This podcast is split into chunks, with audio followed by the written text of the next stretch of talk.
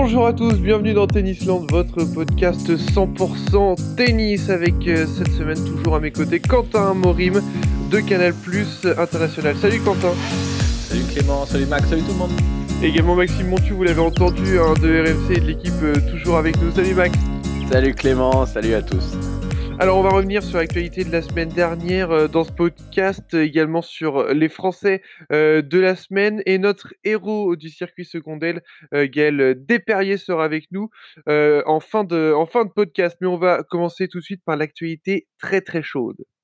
Au fond, t'es comme nous, tu veux l'actu, y'a que ça qui te fait vibrer. Alors rien que pour toi, c'est l'actu et de la chaude. Et Maxime, il y a eu des choses qui se sont passées cette nuit. Euh, Gaël, mon fils, a craqué. Ouais, ouais, ouais, c'était très surprenant euh, au réveil euh, et de, voir tout ça. Scène surréaliste, un petit peu en, en conf de presse. Alors, il, perd son match en 5-7 contre le, Finlandais Russi Viori, un, gros combat, mais il y a quand même eu pas mal de, pas mal de fautes. Et, euh, derrière, en conférence de presse, bah, il craque un peu, vraiment au bord des larmes. Image hyper rare qu'on n'a pas l'habitude de voir. je vous propose qu'on en écoute un petit bout et après, on en reparle rapidement. De ma mère, tu vois, elle va me dire.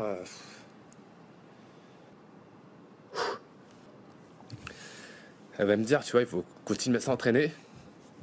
Et, ça reviendra. C'est seul truc. Ah ouais, mais là, c'était vraiment compliqué, Maxime. Bah ouais ouais ouais terrible euh, craquage complet devant les journalistes ils demandent que qu'on l'enterre pas ça se comprend. Moi personnellement ça m'a ça m'a touché ça m'a un peu fait de, de, la peine de le voir comme ça. Ça j'en avais déjà parlé quand on avait fait notre euh, notre podcast euh, rétro. Moi je trouvais qu'on leur avait beaucoup tapé dessus euh, pendant leur carrière aux, aux, français aux quatre français qui étaient devant. Et, euh, et là je comprends que que mon fils demande un petit peu de, de, de clémence quoi et, je pense que c'est pour ça qu'il réagit comme ça, parce qu'il y, a une pression constante en fait. On s'imagine même pas à quel point les mecs, au-delà de, ce qu'ils exigent d'eux-mêmes, il y, a un, truc encore euh, plus fort, c'est qu'il y a la pression médiatique et en France, elle est très présente avec cette génération-là, parce qu'on attend beaucoup d'eux à raison. Et là, bah, on voit que depuis, euh, Gaël retrouve pas sa confiance et, ça fait mal de voir ce genre d'image. En plus, il vient de, il vient de changer d'entraîneur, il a une nouvelle équipe. Bon, les préparations, c'était un peu dur pour tout le monde, mais voilà, il peut y avoir des, des ratés ou des choses comme ça. Mais cette nouvelle équipe lui demande d'être très offensif, euh, de rentrer dans le terrain. Donc voilà, c'était un peu dur, mais je doute pas que, le travail va finir par payer. C'est quand même un gros bosseur. Et j'ai malgré tout hâte de voir ce que ça va donner avec, avec Bresnik.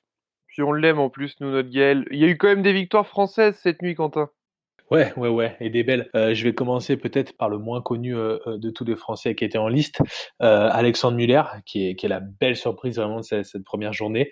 Donc le Français qui a appris, euh, qui était Lucky Loser, hein, qui a appris euh, trois quatre heures avant son match qu'il allait rentrer dans le tableau grâce au, au forfait de, de l'Argentin Federico De Bonis. Et, et, incroyable histoire parce que du coup il remporte son, il remporte son premier match en Grand Chelem. Après beaucoup d'années, on l'avait vu, on l'avait vu échouer, je crois en 2017 à, Roland Garros en 5-7 face à Thiago Montero. Lui, il, avait pu accéder à un tableau final de Grand Chelem depuis 2019 et, euh, et, du coup là il y accède, il est resté, il a été patient, euh, il y a cru jusqu'au bout et puis au final il est rentré dans le tournoi et il s'est imposé face à face à Londero en, en 4-7. Euh, c'est des joueurs, on sait que quand tu es dans ces classements-là, je crois qu'il est aux alentours de la 210e place. Quand tu es dans ces classements-là, les premiers tours de Grand Chelem sont hyper importants, déjà financièrement, et en plus, bah voilà, en termes de confiance et tout, c'est important de savoir que tu peux gagner des mecs qui sont top 100. Londero est certes un joueur de terre battue, mais, euh, mais ça reste un top 100, donc c'est une très belle victoire pour lui. Et derrière, il y a, y a les Français qui ont fait le taf. Il y a Manarino qui a gagné, il y a Hugo Humbert qui est passé aussi. Et euh, Moutet, Moutet, belle surprise. Gros il va combat. gagner, euh, gros combat face à Midman. Il était mené 2-7 à 1 et il arrive à gagner en 5-7. Euh, gros combat. Il, il surfe sur, sur, sur sa semaine dernière où il a été très fort. Et ça fait plaisir de, de le voir à ce niveau-là. Et juste un... Ouais, c'est vrai. Et juste un petit truc sur Muller, euh, on en avait parlé, je, je crois que c'était avec Corentin Denoli qui nous disait, euh, qui nous disait, il, va là-bas, mais il est vraiment pas sûr de rentrer dans le tournoi, donc il a dû attendre euh, un forfait et il est, il s'est préparé en dernière minute pour rentrer sur le cours, mais c'était vraiment un pari un peu risqué, c'est, il y a toujours une part d'incertitude, et finalement ça rentre, il gagne un premier tour, ça va lui faire un bien, un bien fou, quoi. Bon, il y en a qui vont nous avoir parce qu'ils vont écouter ce podcast mercredi, jeudi ou vendredi. Mais nous, que voulez-vous On le tourne euh, le lundi euh, 9, euh, le lundi 8 février pour, euh, être exact, avec cette nuit des victoires de Team Zverev, Vavrinka, Raonic, Auger Aliassime ou encore Djokovic. Il y a eu du, beau monde, des beaux résultats, ça va être bien, ça s'annonce bien pour la suite de la semaine. Messieurs, tout à l'heure, je, vais vous poser des questions quand même sur vos quarts de finale, donc, euh, donc restez bien concentrés. Euh, Maxime, je vais vous faire plaisir, on va parler de votre favorite, Fiona Ferro, qui est passée cette nuit. Une belle victoire en 3-7 contre, contre Siniakova. Un petit peu comme on l'avait vu euh, sur la, fin de saison dernière. Ferro a rien lâché. Elle, perd quand même le premier 7-6. Et puis derrière, elle gagne 6-2, 6-4. Gros combat de, de 2h20. Donc euh, bah, c'est top. Elle est toujours là. Le, jeu est là. Les maintenant, en plus, euh, bon, ça sert pas à grand chose de le dire, mais elle est habillée en Lacoste. Donc les résultats payent et commence à avoir un petit peu plus de, de visibilité. les sponsors affluent. Donc c'est bien. Autre belle victoire française cette nuit de Caro Garcia qui a gagné en 2-7 contre contre Hercog en très solide. Euh, ça s'annonce en revanche un peu plus compliqué derrière parce que ça jouera euh, Osaka. Et là, ça peut être dur. Osaka d'ailleurs qui est une favorite, hein, Quentin. Ouais, ouais, complètement. Bah, d'ailleurs, ça s'est vu ce matin. Euh, il y, a eu, y a eu trois favorites qui sont passées euh, assez facilement. Donc, euh, Serena, Osaka et Ziontek. Donc, bah, a gagné 6-1-6-3, Osaka 6-1-6-2 et Serena 6-1-6-1. Donc, ça annonce un peu la couleur sur, sur les gardes de niveau. Et il y a aussi la Canadienne, Bianca Andrescu, hein, qu'on attendait un peu. On savait pas trop comment jauger par rapport à elle. Elle a gagné en 3-7. Donc, elle a gagné fait plaisir. au troisième set. Elle, avait plus joué. Elle avait plus joué depuis le Masters de Shenzhen 2019 ça fait plaisir de la revoir sur le circuit. Ça fait très longtemps. Elle avait fait le, choix de ne pas jouer euh, les semaines précédentes, les tournois, euh, notamment celui euh, qui était réservé aux joueuses qui étaient en quarantaine stricte, pour pouvoir s'entraîner. Bon, bah, bien lui en a pris, puisqu'elle a remporté ce, premier tour. Moi, j'ai vu très fort Berrettini. Alors, je suis pas un fin connaisseur de tennis, mais lui, je l'aime beaucoup, notre ami italien. Maxime, si je te demande qui va aller le plus loin? Bah, Il y aura forcément du Joko qui sera qui sera dans le coin, euh, c'est évident. Mais euh, moi, si j'ai une petite pièce à mettre, euh, je, je, je, sens bien le petit Daniel Medvedev. J'ai hâte de voir le potentiel quart de finale contre Roublev. Je sais pas si ça va arriver, mais Medvedev, je le sens en, grande grande forme. j'ai un peu peur en revanche pour pour Rafa Nadal. Le premier tour, ça va être dur déjà de jouer contre contre Jerry. Il sait pas trop où il en est, donc ça va être à suivre toute la quinzaine. Quentin, Ouais, bah, je vois du Medvedev partout en ce moment dans les pronos. Donc, euh, si je dis Medvedev, c'est pas hyper original. Si je dis Djokovic, ça allait encore moins. Donc, euh, je vois bien Roublev faire, un, emmerder un peu tout le monde. Et, en fait, ce, que, ce qui va être intéressant, ce serait vraiment qu'il réussisse à aller jusqu'en quart face à Medvedev. Parce que du coup, s'il y en a bien un qui peut le faire chier, mmh. c'est lui. Il a joué avec lui toute la semaine, il le connaît. Il y a, il y a un truc qui fait que Medvedev peut être un peu euh, perturbé par ça. Et si Roublev joue très bien, ça peut rentrer dans sa tête, ça peut être intéressant. En tout cas, je suis pressé, euh, je suis pressé d'être à, ce quart de finale. Et derrière, les autres, je les vois pas, je les vois pas assez fort encore. À voir si Tsitsipas peut être solide en 3-7 gagnants après la saison qu'il a fait, je sais pas. Mais les autres, je les vois pas, je les vois pas assez fort. Je mettrais Djokovic, euh, Medvedev et Rublev au-dessus, au-dessus des autres. Ouais. On n'a pas cité Tim, mais il sera évidemment là aussi. Hein. C'est clair, c'est clair. Après, cette année, la surface est 20% plus rapide que, que, les autres années. Nadal a dit qu'il n'avait jamais joué à l'Open d'Australie avec une surface aussi rapide. Tim, il aime pas du tout ça quand ça va vite, même si on a vu hein, ces dernières années que maintenant, quand sur dur intérieur, etc., il joue très bien. Mais en extérieur rapide, c'est différent. Il peut être un peu coincé, il a moins de temps pour préparer. Ça peut être, il a moins de temps pour retourner surtout, ce qui, ce qui le dérange vraiment. Il a, il a besoin d'engager l'échange. Donc à voir, euh, à voir si euh, s'il s'en sort face aux gros serveurs notamment. Ça va être un très très bel Open euh, d'Australie.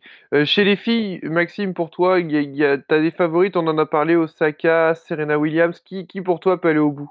Ouais, ouais, les, les, les, les, principales têtes de série seront là. Hein. Alep, Osaka, comme tu as dit, elles seront là. Moi, j'ai bien envie de, de, mettre une petite pièce sur Serena.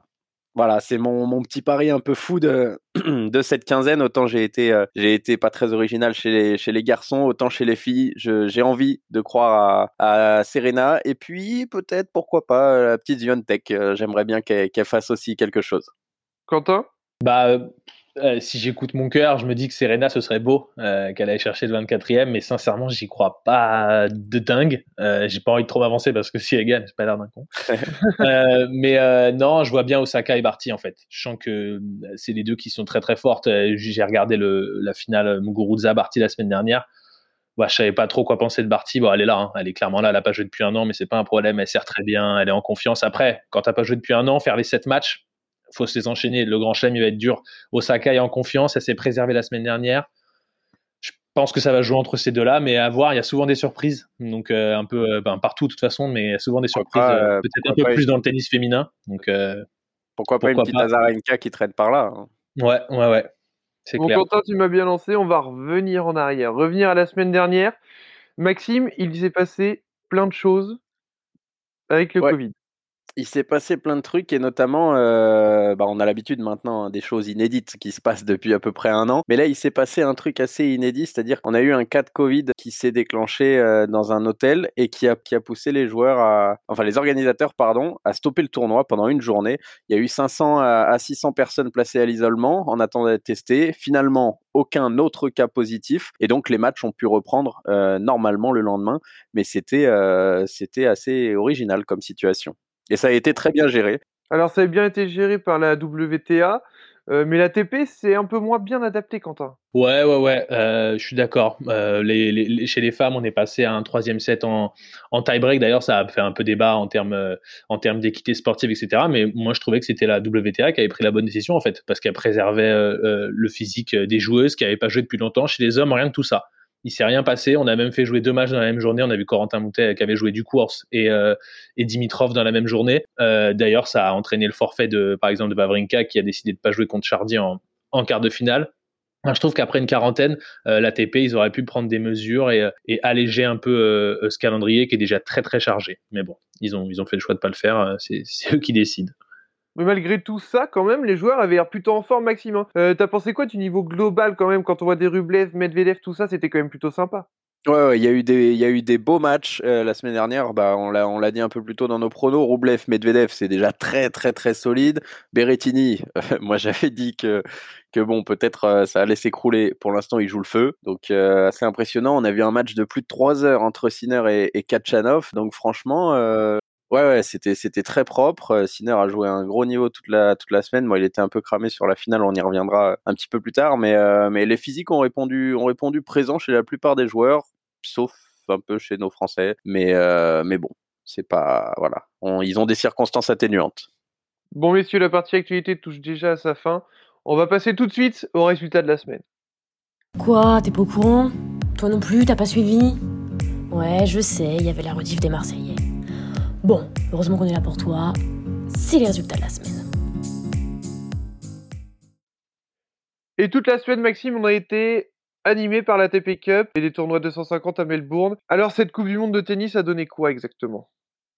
Bah, ça a donné un truc, euh, un truc sympa. Moi, j'ai trouvé ça sympa. Je suis en, toujours en deuil de la perte de la Coupe Davis, euh, sous son ancien format. Mais cette ATP Cup, c'est assez cool, bonne ambiance. Et c'est vraiment bien. C'est la Russie qui, qui, a gagné face à la surprenante Italie en finale. Autant la Russie, on savait qu'il serait là, qu'il serait là en fin de semaine. Autant l'Italie, c'était un peu moins probable. Fonini et, et Berrettini surtout ont, ont, bien fait le taf. Medvedev et Rublev côté russe ont été impressionnants. Medvedev, c'est 14 victoires de suite, euh, donc avant l'Open d'Australie, dont 10 face à des, des mecs du top 10, il a battu Joko, il a battu Zverev trois fois, Nadal y est passé aussi, Tim, Berrettini, enfin, le mec est monstrueux, dernière défaite le 30 octobre à Vienne, franchement, euh, grande forme, et Roublev euh, aussi impressionnant, euh, ouais, les, Russes ont, très bien joué, ils ont mérité leur victoire. Et il y avait d'autres tournois, quand en même temps, 2 250 à Melbourne, dont le Murray River Open, où on a failli voir une des pépites mondiales titrées. Mais ouais, franchement, on est dégoûté. On est dégoûté. C'est un peu horrible pour Evans, qui lui a gagné son premier titre en carrière. Mais on aurait tous aimé un peu voir euh, enfin concrétiser ce truc, parce que tant que t'as pas de titre, il te manque un.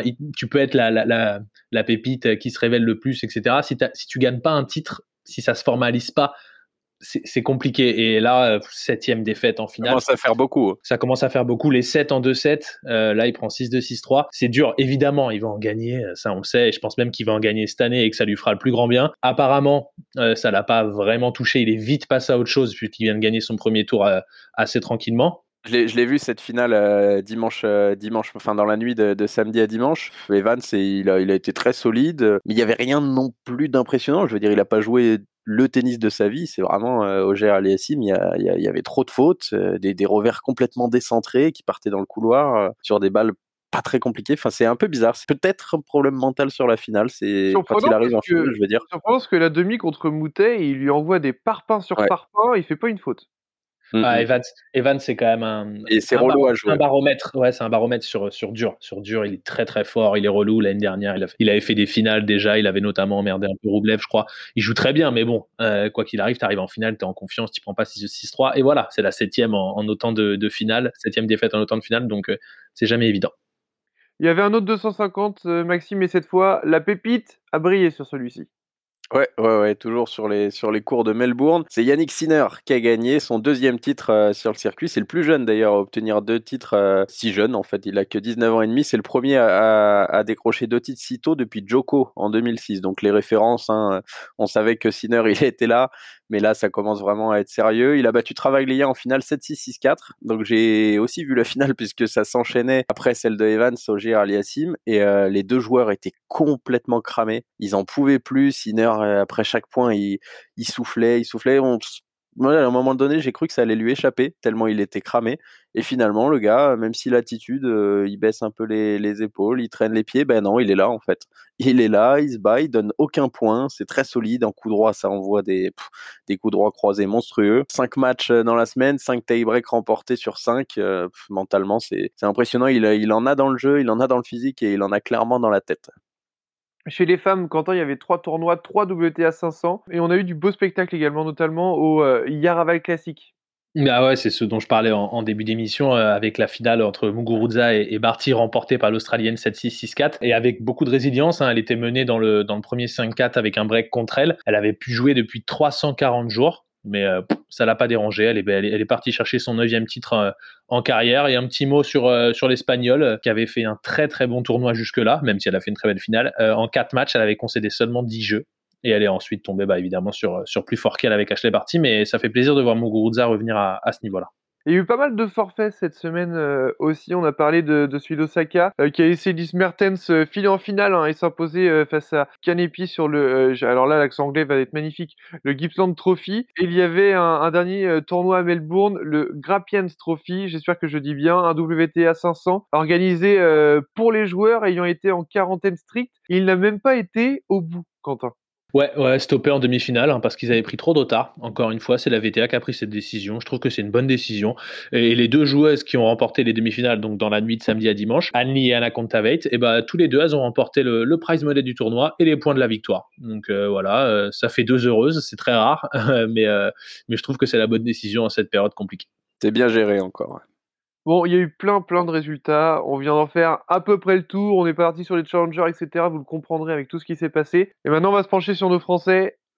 C'est, important quand même.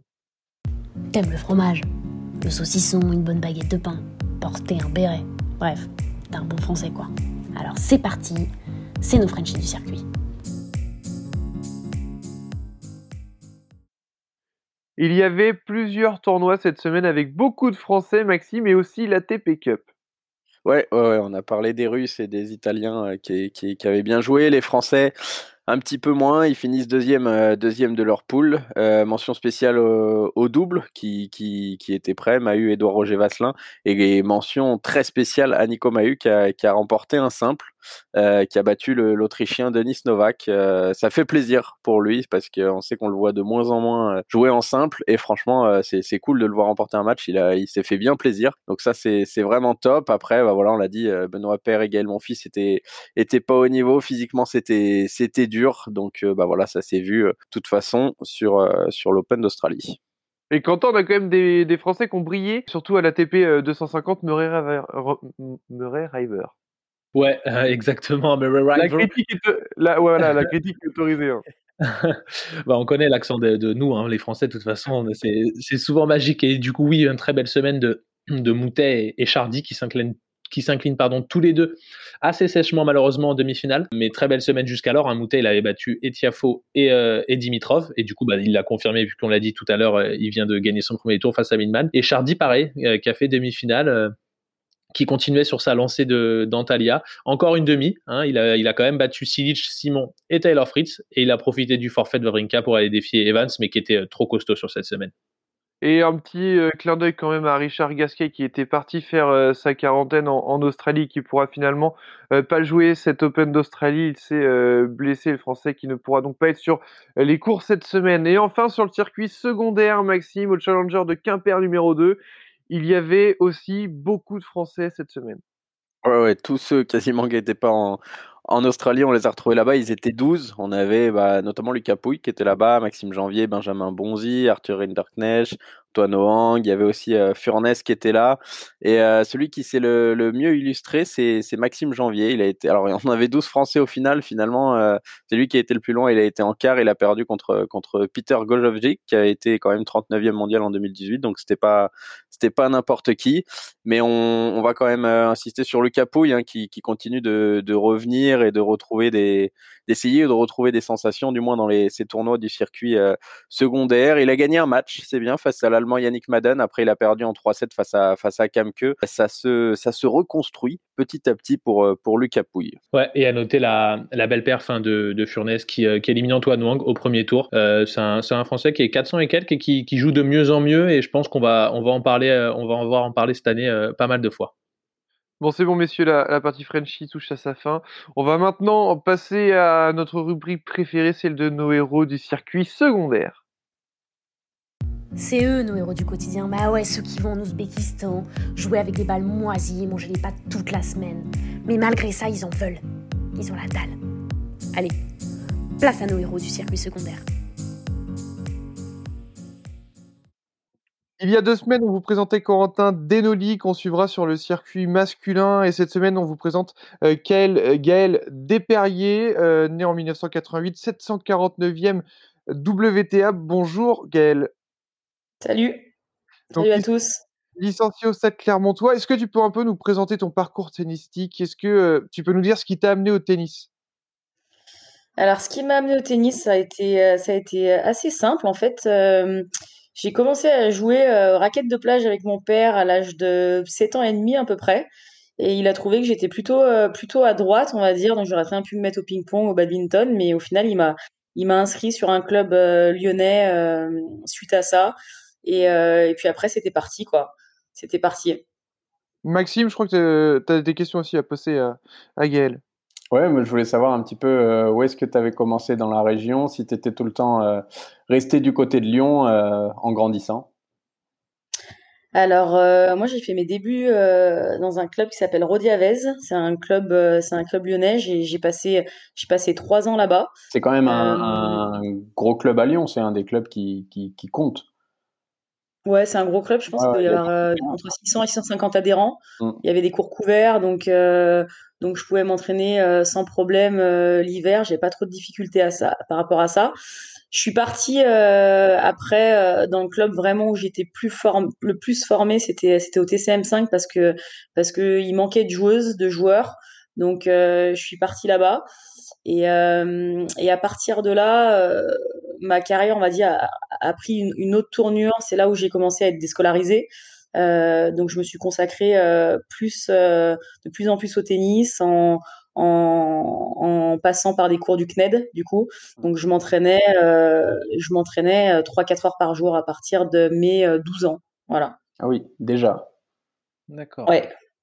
Mais du coup, si, si, j'ai bien compris, toi, tu as fait le, choix de ne pas jouer le circuit et de faire le, circuit français. Déjà, est-ce que ça a été un choix que tu as fait au tout début de carrière ou est-ce que c'est venu euh, euh, sur le tas? Parce que là, tu as quand même été, décidé de te mettre à 100% dans le tennis tôt. À 12 ans, quand on décide de faire le CNED et se mettre au tennis, c'est tôt. Donc pourquoi ne pas avoir poursuivi ça euh, ensuite, en fait?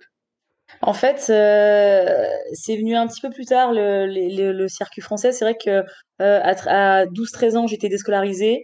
j'ai commencé à jouer les juniors, donc le circuit junior. Je jouais beaucoup de tournois français aussi parce que parce que parce que j'avais pas forcément les moyens de me déplacer dans le monde entier et de faire euh, les juniors dans le monde entier. Donc euh, j'alternais entre les juniors en France ou proche de la France et, euh, et les tournois français. Et, j'étais quand même destinée, on va dire, plutôt à jouer à jouer le circuit ITF. J'ai commencé à jouer, donc c'est là où je suis montée 749. Et, et en fait, euh, arrivé à 17-18 ans, j'ai eu un petit peu un, essoufflement, on va dire, de ça. Et, et je souffrais un petit peu de, de cette différence avec les autres, c'est-à-dire d'être déscolarisé, par la même vie que les autres personnes. Et, euh, en fait, quand j'ai passé mon bac, je me suis dit, je, vais continuer à jouer au tennis, mais j'ai envie de faire des études. Et, euh, et c'est là où je suis partie euh, dans les études. J'ai fait, euh, j'ai fait, j'ai fait un master en école de commerce. Et, et ensuite, je suis revenue au tennis avec un peu plus de maturité. Et, et voilà, l'entre-deux, on va dire, c'était de jouer, de jouer les CNGT, les tournois français ça, ça correspond, ça collait plus, on va dire, à, ma personnalité. Voilà. Et en ce moment, du coup, c'est forcément un petit peu, un petit peu compliqué avec le Covid. Comment tu t'en sors en ce moment? Qu'est-ce que tu fais pour, pour survivre finalement? Parce que tu, tu gagnes ta vie grâce au tennis. Alors, je gagne ma vie grâce au tennis. Je gagne aussi un peu ma vie euh, avec l'enseignement parce que je suis DE et je suis DES aussi. Donc, je bosse en club actuellement. Euh, après, euh, il y a quand même eu une reprise, on va dire, de la compétition pendant, pendant l'été. On n'a pas joué mars, avril, mai. Et à partir de la mi-juin, on a pu jouer. Donc, mi-juin, juillet, août, septembre, octobre, moi, j'ai pu jouer. Ouais, et après, il y a... Sur des CNGT, sur le circuit français. Ouais, sur, le circuit français. La, la Fédé a créé des, euh, des tournois. Donc ils ont quand même euh, pas mal, pas mal aidé. Ils nous ont donné aussi une aide financière, du coup, euh, aux joueuses numérotées et joueurs numérotés. Donc ça, ça nous a donné quand même un coup de pouce. Donc de mi-octobre à novembre, il y a eu une pause de la compétition avec le deuxième confinement.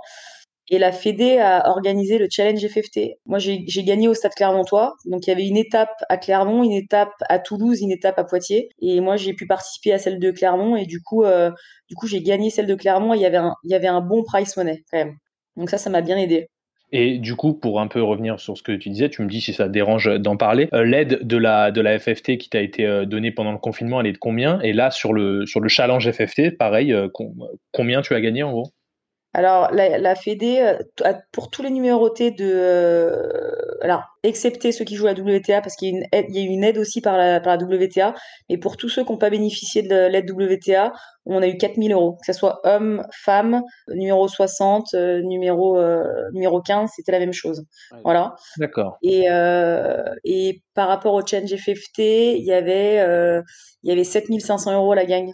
Donc, euh, donc du coup, ça fait quand même, euh, ça fait ah quand même une, bonne aide. Ouais. Après, faut, faut, faut, le gagner. Après, c'était dégressif, hein, donc. Euh, donc c'est vrai que là, en, le gagnant, c'est parce que si, c'est pareil pour les pour les gars filles, je crois que même au premier tour, c'était 2002 ou 2300 euros, non? C'est quand même déjà pas mal pour un pour un tour. Si en fait, Ouais, en fait, de mémoire, on avait un minimum assuré, c'est-à-dire qu'on avait trois matchs à faire qu'on gagnait, qu'on perdait, en fait, il y avait, un minimum de price money qui était assuré. Donc, je crois que même ceux qui ont perdu tout leur match, ils sont repartis avec 2400 euros, je crois. Franchement, la Fédé a été vraiment présent. Ça a donné un, vrai coup de pouce. On est quand même arrivé à garder le contact avec la compétition.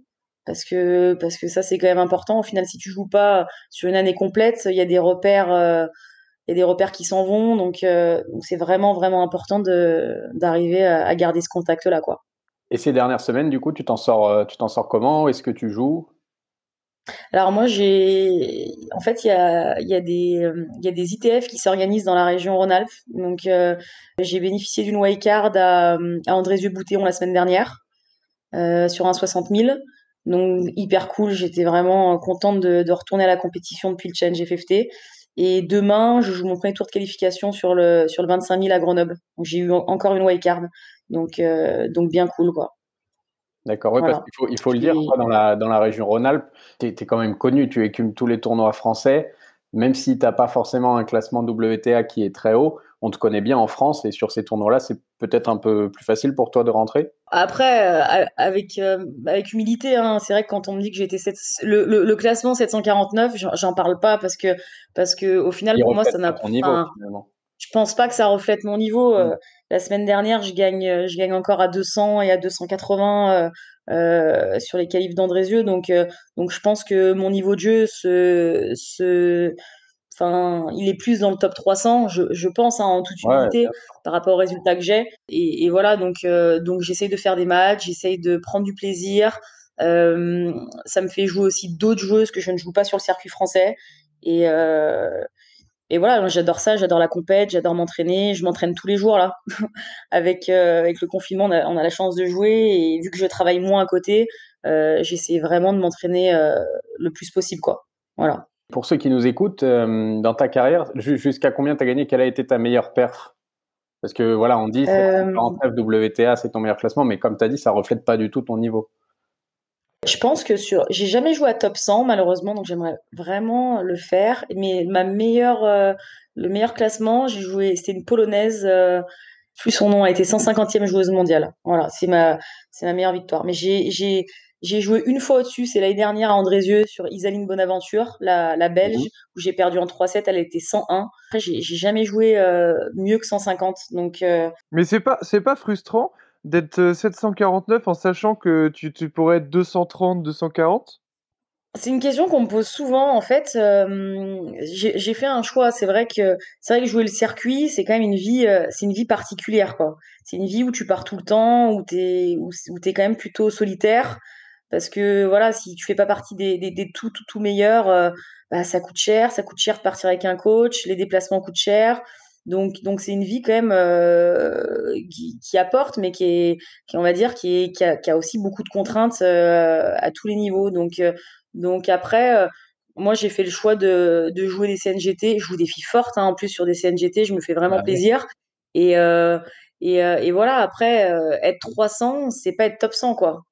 Donc, donc soit, soit, soit on part sur une carrière, soit, soit on part sur une carrière où on veut vraiment intégrer le top 100 pour en vivre.